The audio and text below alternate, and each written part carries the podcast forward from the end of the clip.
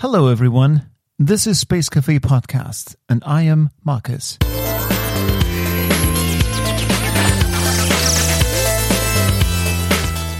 Hey, what's up, beautiful space nerds? I have a little intro for you that has nothing to do with our guest today, but I don't want to keep it from you because I find it way too exciting. A few years ago, I met this guy who I'm sure won't remember me today. But anyway, it's not the point. He impressed me when, during a talk on stage, he pulled a piece of rock out of his pocket and told me in passing that this was a stromatolite, a 3 billion year old sedimentary rock from an Australian desert that has traces of the first life on this planet, frozen in time. Quite impressive, I must say. The guy looked quite peculiar red leather jacket and long hair tied up, his speech a little reserved, his eyes, though, sparkling with enthusiasm. The man in his 50s, so I guess, impressed me immediately when he talked about his research that life might not have originated in the oceans, but on land. A daring thesis. This encounter left a lasting impression on me, and I began to do a little background research, but couldn't find much about him on the internet. This unsettled me, to be honest. A few days ago, I read the news that his research about the origin of life had been published in the prestigious Nature. Not bad, and well deserved. I mean, if things turn out this way, his way, this would completely revolutionize how we understand the origin of life. The man's name is Dr. Bruce Damer, He's an associate researcher in the Department of Biomolecular Engineering at the University of California at Santa Cruz. If you have the time, check out his work. The search engine of your choice is your friend. Okay, I'm a little off track now, but I didn't want to keep this from you. The guy's just too interesting. Back to our episode today. We have chosen a no less exciting guest for you Minister of Economy, Minister of Finance by accident, satellite pioneer, and chess grandmaster, all gathered in one person. We have chosen Dana because she has a wonderful pioneering spirit and does not allow herself to be diverted from her path. This has earned her homeland, Latvia, the status of a space nation, by the way. Ladies and gentlemen, it's a great pleasure for me to welcome Dana Reisniece Osola. And I'm so sorry, Dana. I know I'm mispronouncing your name, but what the heck? You're way too cool to take offense. and of course, I couldn't help but talk to her about Queen's Gambit, that incredibly well done streaming series that is currently taking the chess world by storm and to unprecedented heights. It's the story of Beth, a young chess prodigy. Oh, yes, I decided not to put the spoiler alert tag on our little conversation yet. No tricky details whatsoever will be revealed, so don't worry. Marcus, you talk too much. Let's go.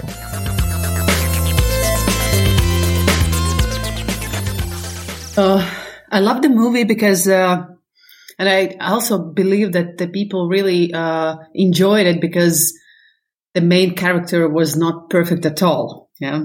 Then, uh, for me, it was also especially interesting to watch this um, factor of chess being used as the weapon of the Cold War. Actually, two of my passions, space and chess, they both have been used uh, as the areas of competition within the uh, period of uh, the Cold War to show that the, the two big countries uh, are not only strong enough, but they're smart enough, yeah, technologically, intellectually ad- advanced. So, and of course, what I also have to admit, this movie has done so much more for chess, for its prestige, for its popularity, than all the other campaigns we've been trying to do. Yeah. So you can very well see that the, the movie industry that's uh, that's a power yeah if i remember right beth became a grandmaster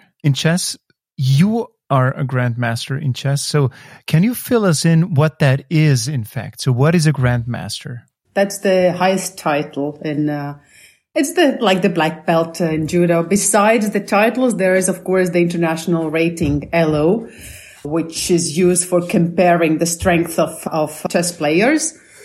But uh, the title is something that uh, when you do get it, uh, you keep it for the whole life. To be honest, I could have removed the background noise, but I decided against it. I'll tell you why in a second. If we go back to Queen's Gambit to Beth, when she started to visualize the games on the ceiling, that became all very mystical and, and magical. So how does that feel in reality? It is. Uh, as mysterious as it was portrayed in the Queen's Gambit. And that's the reason why so many people get lost in this uh, world of chess and some never come back because it somehow indulges what you is, and it sucks you in. It is the totally under, uh, different world. Uh, it is. What does that mean? Of, what does it mean they don't come back? They stay in the in the game for the rest of their lives, and sometimes they mix uh, the reality with the game because the the game is so exciting and uh, so much happens uh, during each game, and it's a multi-dimensional and multi-level problem solving that makes your brain occupied, and that's very exciting. Yeah. Uh, how many female chess grandmasters are there in comparison to male ones? Uh, I don't know the exact numbers. It's numbers. It's few, uh, few hundreds, but it is also chess is also the men's world, the same as politics is. There are still. So, yeah, still, yes. Uh, there are several uh, different explanations why it is so, but the numbers of professional chess players are much uh, less than than the male ones probably also for the practical reasons because the prizes are higher for the male tournaments and uh, it's easier to, to, make the living. Yes, that's so. For a tournament, you get less prize money than your male counterparts. Yes, and that this is why fostering the female chess has been uh, mm, has become one of the top priorities for the International Chess Federation. We want wow. to have more women involved. Uh, we want to keep them in the sports. We want them to choose the sports as their profession. Do you see a difference between male and female chess players? Because in some uh, disciplines in sports, it's obvious that women just lack physical capacity to keep up with a male body. But I think this is not the case for the male and female mind. This is so a, this is a very logical question that comes to to one's mind when uh, comparing chess to other uh, modes of sport. But I've been asked this question: Why is it so that men still play stronger? In general, men play stronger chess than than than ladies do, and uh, one thing that I was thinking of is that men are able to concentrate on one thing and spend a lot of time digging deeper and deeper, while ladies are better in synthesis of their knowledge, but it's very difficult and, and viewing the wider area of the game or of the playing field, I would say so but it's very difficult for a lady to concentrate and really dig deep in mm. into the mm-hmm. topic and the best ladies have achieved the highest uh, ranks they've always had some strong trainers or family members behind mm-hmm. people who've been forcing them to go in for more and more chess mm-hmm. so when has your passion for chess started if we draw the comparison to Queen's Gambit, Beth was under 10, very young girl. So how was it for you? Under 10, that's already not a young one. to to start going in for chess. Uh, I started when I was eight, and that's already late for today. But back then, it was more or less okay to start uh, at eight. And and I'm a great fan of one of uh, the inheritage of the Soviet uh, system. That's the sports, arts, and music schools networks. That's something that is still existing in Latvia and has been developed and kept strong. That's a network of this, these schools that gives every child, regardless of their income or regardless of their living place, an opportunity to develop their talents. Yes, and I'm one of the examples. I come from a small town. My family has not been rich, uh, rather opposite. And because of this fact that I was given this opportunity to go in for chess, I'm here today being the politician, having the opportunity to make my career and success in the life. Has chess made your work as a politician easier? Yes, from many aspects, uh, I can say so. Um, first of all, it has been a very important part of my image. As I said, it's uh, politics is a man's world. And somehow people think that if you're a chess player, you must be smart. And as I've been a young politician, a lady, this harsh man's world uh, that has helped me to open the doors.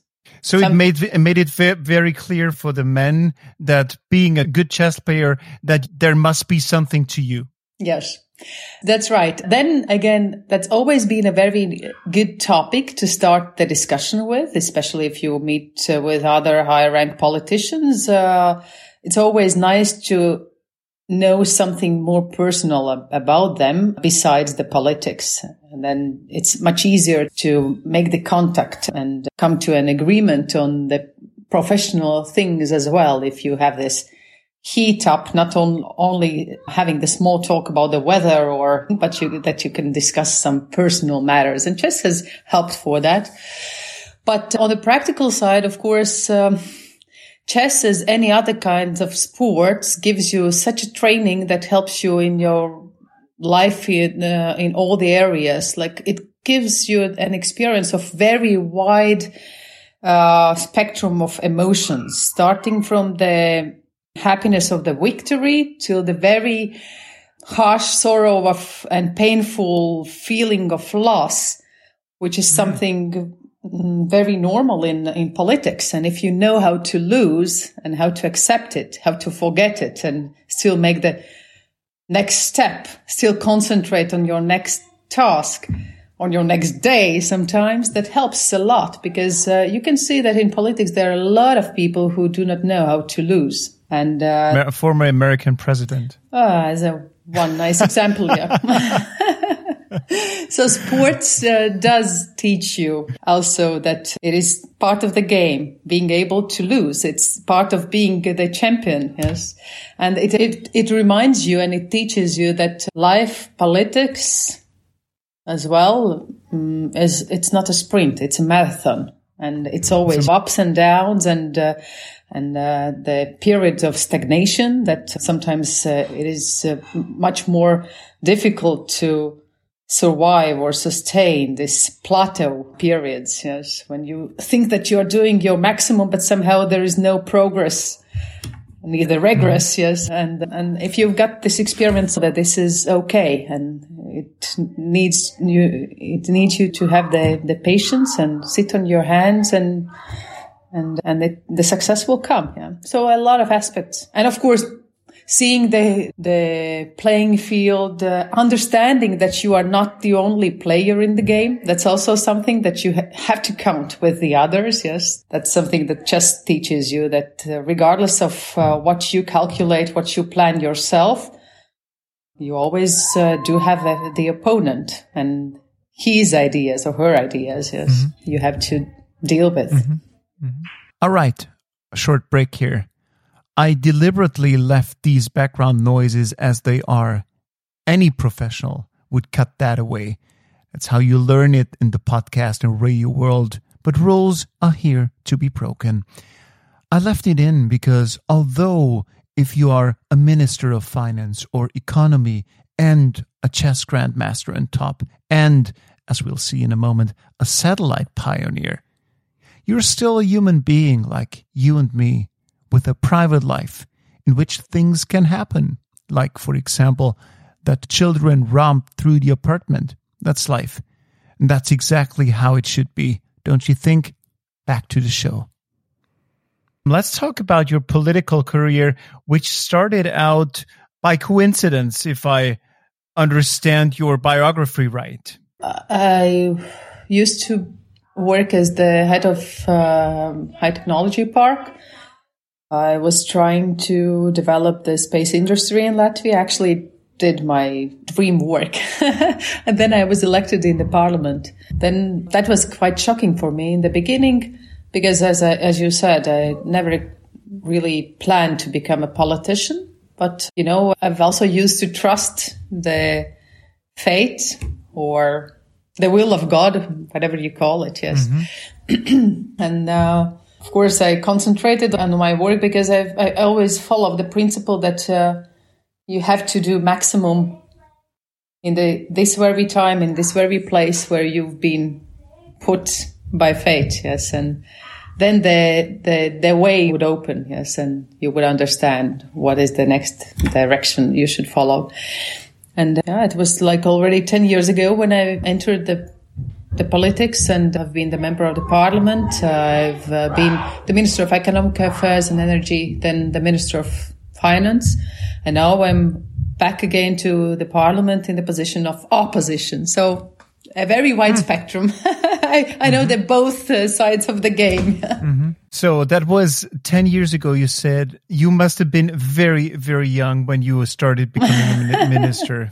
That's right? probably the advantage and disadvantage of the young democracies. I mean, the advantage in the way that uh, it's uh, easier for the younger people to climb the career ladder. What does your heart beat for when it comes to things other than politics? You mentioned already the high technology park. Mm.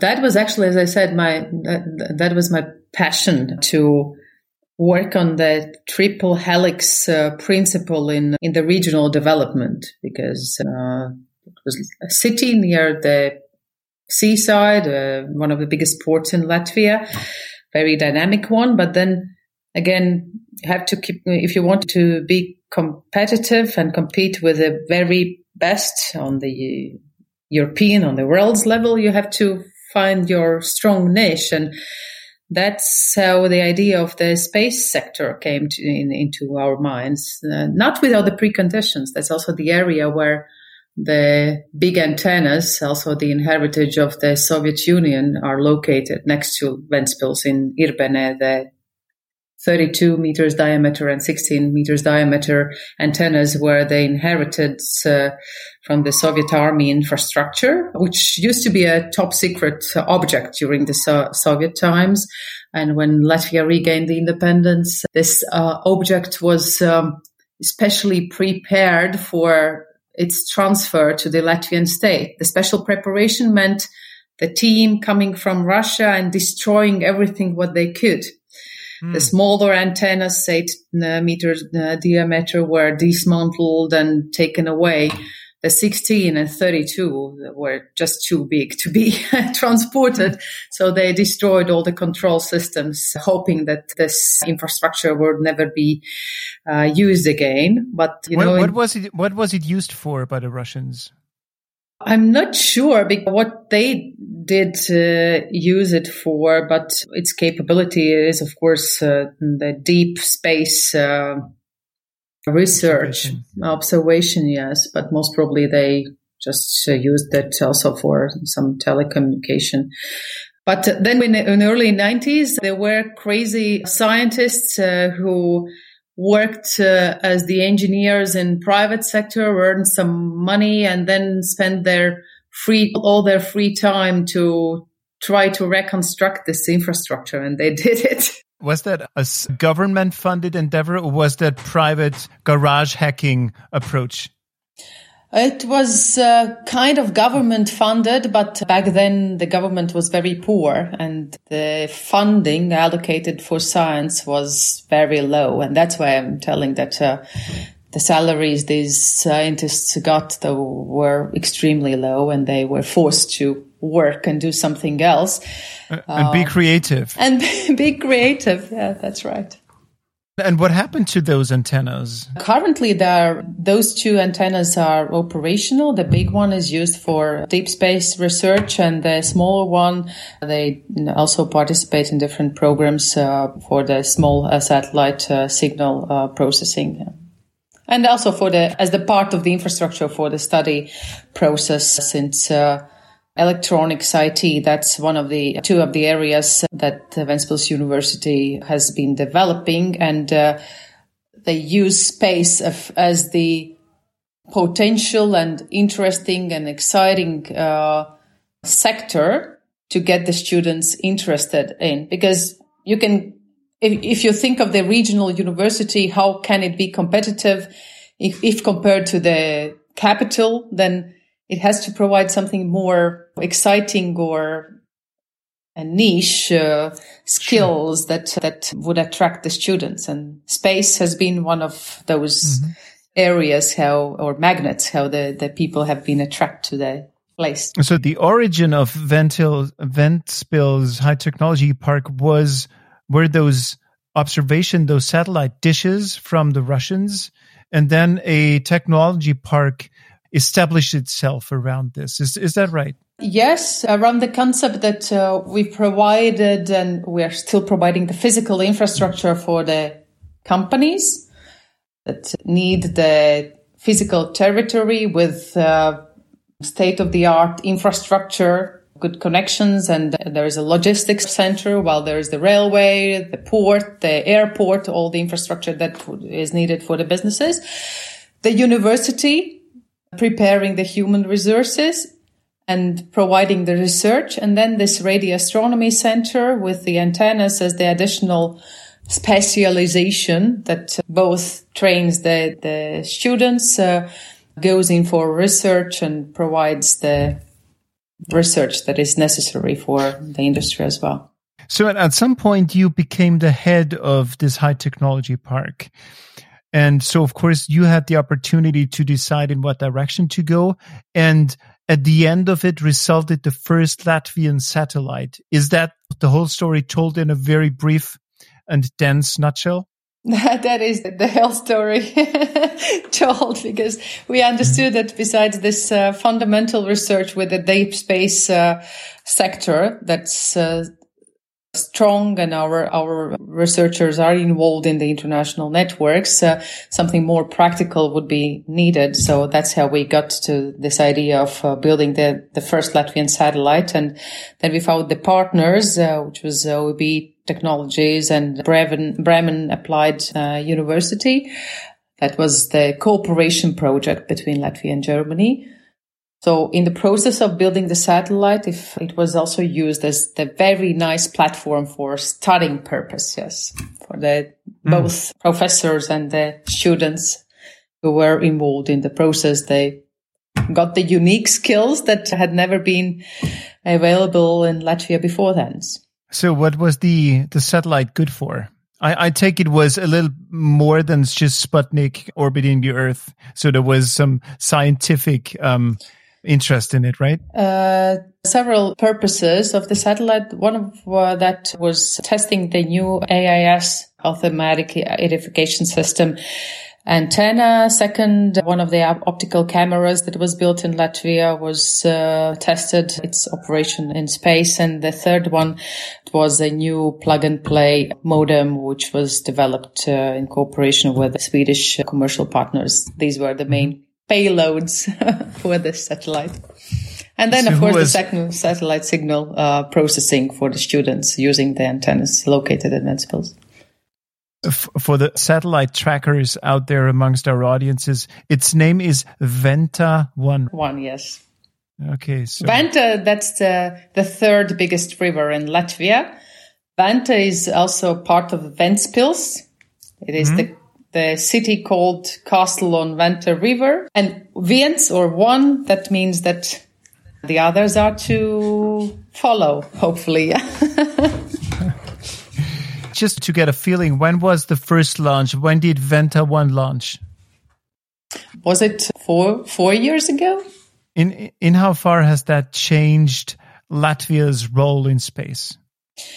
I wouldn't uh, say that it has changed the Latvia's role in space so much. I think it has changed the role of space in Latvia. because that's also been one of the factors motivating Latvia to become the associated partner of the European Space Agency. Before that, and that was also one of my initiatives, uh, me and my colleagues from Ventspils, we've been advocating for Latvia entering the international space uh, industry and, and sector in general. This year is historical that we have shifted from the PECS status to the associated uh, partner already. So, which has given the chance for the Latvian industry and research institutions to find their place in, in the industry as well. The volumes are not too big yet, Mm-hmm. But I think that the the companies have understood that this is a very nice niche, especially for such a small country like Latvia is. We ought to concentrate on value added sectors where not so much human resources are required and uh, this is a, an area with a great potential as it has proved already in practical projects as well. So what do you what do you think could be a potential future niche for Latvia when it comes to space engagement? Oh, I'm not sure that there's something that the other countries do not do, but but some of the areas that that our uh, companies uh, do provide and and the research institutions do provide is the isolation materials uh, that's some capacity that lasts uh, already for from the from the soviet times the radio radiation resistant uh, circuit boards uh, the very precise atomic clocks that are to be used in in esa space missions mm-hmm. um, the um, heat transmission services Alaterm, and there's such a mm-hmm. company mm-hmm. that would uh, participate in uh, Hera mission. So the minor niche products that can be provided uh, by our companies and and uh, research institutions. That's, I think, the the approach. You know what I find I find it always fascinating that you guys in the northern European countries, you must have some secret sauce, some whatever magic to your countries because you're always one step ahead of the rest of Europe.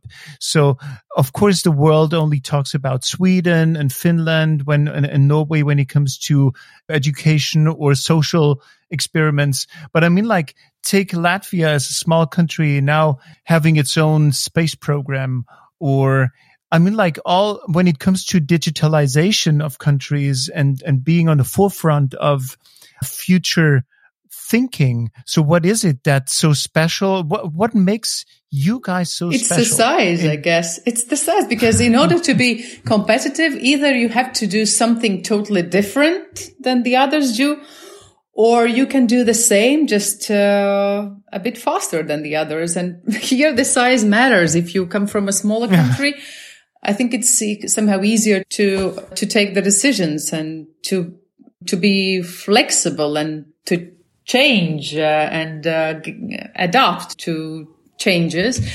You don't have the scale in the economies of scale, of course. It's a, a very important factor. But on the other hand, you are much more flexible. Yeah? So that's interesting. That's like being a, a, a smart and then uh, fast and dynamic amphibia among the big uh, ships that might become my Titanics. Yes.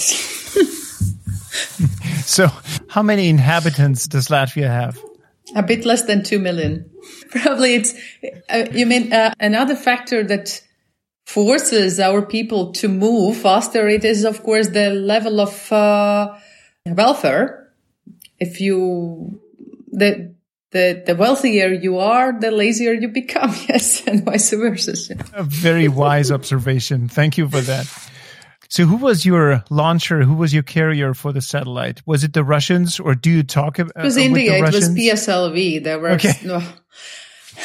we started with PSLV, then. Uh, since there was an idea to put some US components on the satellite, uh, because of the US restrictions, we had to quit this idea. Then we, we had the agreement with Falcon, which was delayed. And then we also uh, wanted to, to use the opportunity with Soyuz. But finally, after the big retour, we came back to PSLV. How does Russia feel about your endeavors? I'm not sure. I don't think it's uh, that important at uh, this point. Okay. It's a small country. Small country and small space in the universe. Yet. All right. All right. Dana, you have a degree in international uh, from the International Space University in France. Can you talk a little bit about that? What made you go to that university in the first place? Because before that, you were a very talented chess player, and at some point, you ended up in, at a space university. So, what happened? At that point, I used to work in the in uh, Ventspils High Technology Park, and hey, space had become my passion. And because of this radio astronomy center, I got interested in it. In it, and and uh, I thought that I would also. Uh, want to continue my education and then somehow i don't remember how i found out about this this space program which i thought was just perfect because that's the way, that's the future education that was uh, the system that was provided by the ISU because it's transsectoral education that they pr- proposed there. It's not just space in the technical way or space management or space law. It's a combination of these. And that mm. was something that I got excited about. And the, uh, and the people from different backgrounds were uh, studying there. The space companies, engineers that struggled with the space law and management and vice versa is the people with the soft skills that got crazy trying to understand this engineering part but that was something that actually seemed fascinating to me yes mm-hmm. and you you know that the mm-hmm. innovation always happens on the crossroads of different areas and i think this is one way how to mm-hmm. also force people think in a more innovative way if you put together people from different areas, from different sectors with different uh, backgrounds. I could imagine that space management is a highly valuable degree these days, especially when it comes to the rebirth of space. Space is a thing again. We had the early days of space. We had the Apollo days, but now we're experiencing a completely new era because the technology is ready to take care of safe transportation. And so many things are starting to move so perhaps you have a very, very valuable degree in that sector. How do you see what is going on at the moment? Um, when it comes to the Artemis program, the Mars endeavors, Blue Origin, SpaceX, ESA, for example. How does that resonate with you? Uh, ESA is playing a big role, but uh, w- what my feeling is that ESA Europe in general should uh, more get oriented to the moon. The latest missions, we've seen so many missions now to Mars, but we've lost our grasp on the moon while China uh, is not sleeping. Yes. And I think this mm. is hmm. one area which uh, we shouldn't uh, be missing. And I have the impression that the moon is a given. So this is just a technical thing to do within a certain time span, but this shouldn't be an issue to or a challenge anymore. The next moon, so to say, is Mars to humanity. Yes and no, because we, I mean, this is the attraction of space. It always urges you to go further. And of course, it's the natural goal to conquer the, uh, conquer the Mars. But on the other hand, space is still, I feel that's kind of a, you know, still the geopolitical issue as well. And I don't think that we should forget about this territory and let the other parts of, uh, the world or the, the globe take over. Say, Dana, let's go back to ESA. What's going on with ESA in, in comparison to other spacefaring nations or collaborations of nations? Because I mean, like ESA is so underselling itself when it comes to public appearance as opposed to the actual scientific achievements because ESA has so many successful missions under their belt. And in public, people are still wearing NASA t-shirts. So what is going on here? Why are Europeans not capable to market themselves? I don't know, but uh, it's half half a joke, but at some point I was also, I've been thinking of how to increase the patriotism of the Europeans for Europe. And I think here the movie industry might help. At some point, I was joking that uh, the same as US has their Hollywood, we should found our or establish our Eurowood because these kind of in, uh, the the film industry, everything that comes uh, with it that helps uh, to spread the word because otherwise if you're just uh, talking or trying to explain the complicated scientific missions there's a limited number of people who would understand that. The same as in uh, the same as with chess. I mean this one movie has done so much more uh, queen's gambit for chess for its image the sales of the chessboards have skyrocketed over the last uh, few weeks. I think it's the same for, for space in Europe because there's so many countries forming the European Union, being the members of ESA, but on the other hand, there's no clear sense of ownership of this structure and the, the results. Who would be the ones who would be boasting about the results? Some institution. Hmm, it, it doesn't touch the hearts because we are patriots of our country, of something that we feel belonging to. But once again, for US, for Russians, it, it is emotional. Yeah. It's a part of the bigger story. It's the attribute being able to conquer space. It's an attribute of uh, the strength of this big country. While, as you said, for Europe, it's like very practical, very pragmatic. We, have, we have to be advanced in the te- technology. That's rational. That's mm-hmm. not emotional, but that's mm-hmm. emotions is the thing that uh, mm-hmm. touches the hearts of the people that uh, allows you to believe in the thing. Yes. Speaking of emotions, did you have any emotional moments in in that respect? Oh, I mean, watching the launch of our satellite, even though I was not able to be there in, in India due to my ministerial position, I was not able to just leave for several weeks while it was not clear which date it would uh, really be launched. But I was waking up in the night. I think it was I don't know, early, early morning. And while the others were still sleeping after our midsummer festival, which is the big holidays in Latvia. I was just following the, the launch and counting the seconds and the heart was trembling. And that's so, such a strong physical feeling. You can find this only in sports. hmm.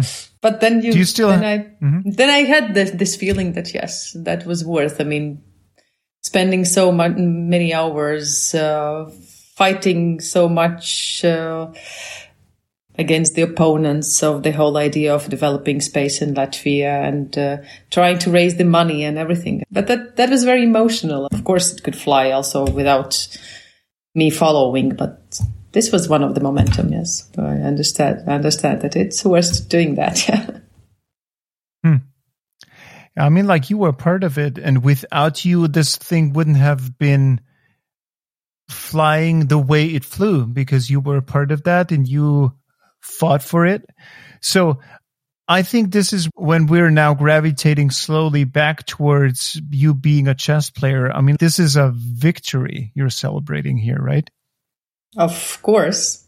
It's, uh, it is really strange. Like you were asking what next, what shall be next after conquering Mars. Uh, um, Indeed, I asked this, but it didn't make it into the final version. I asked Dana what we do once we make it to Mars. What comes after that?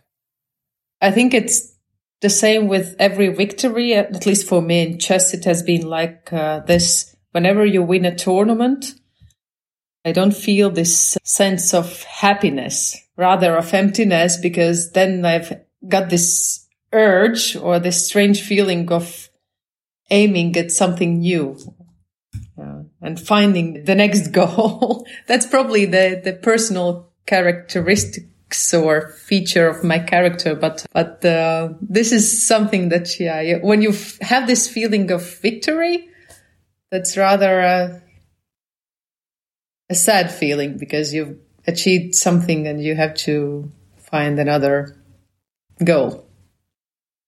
But uh, that's the factor for the progress, no? a personal question What state are you in right now? Is it a state of emptiness or where are you right now? Um, a state of accumulating the strength for the next victories. Nice. And that is what are you building up your strength for? Let's see. For the next uh, episode of your podcast in some time. you just made a perfect cliffhanger to keep us excited about our next conversation. At the end of our show, we ask our guests to share something, a very personal moment a moment of inspiration about science or technology or whatever they want to talk about. So, what is it that you would like to share with us, with me, with our listeners, without much thinking about science, technology, maybe space travel, but not necessarily? Hmm. Uh, my very strong feeling that impressed me was actually the first time when I saw the real satellite being built in uh, OHB uh, clean room. Because some uh, normally you think of a satellite some uh, being something very distant. You are just uh, looking uh, at in the pictures or in the movies, but then when you saw this object in the same room where you are and you tried to grasp that the human beings have uh, developed something like this. Yes. This was somehow very emotional for me as well. That just shows the, the, the potential of our brain capacity. I can totally understand you because I get really emotional about the sheer thought that this piece of technology will be floating in space. Yes. All alone forever. And so, I mean, like if you take the Voyager probes, for example, they are out there right now as we speak. They've been out there for 40 years, wherever they go. And I think calculations tell us that they will be out there for thousands of years mm-hmm. still. The way they were designed by human hands, and they will potentially be around when the earth is not around anymore and there's still technology around then. And this is something that chills me to my bones in a very positive way.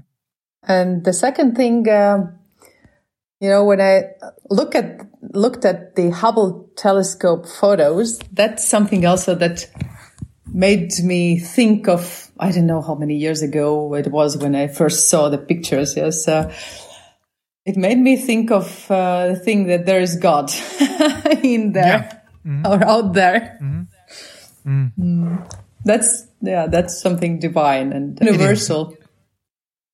Because we, it's too big for us to fathom, and this is why we are starting. We're trying to fill that gap with a divine explanation or if there's no divine explanation, we're trying to fill it with science or whatnot. Mm-hmm. But in general, one of the major things that space and space exploration gives to the human being, it is a reminding, it is a reminder uh, that we, the human beings, we are not the crown of the universe. It gives a totally different perspective and you can see that you are such a minor, very important, but such a minor part of this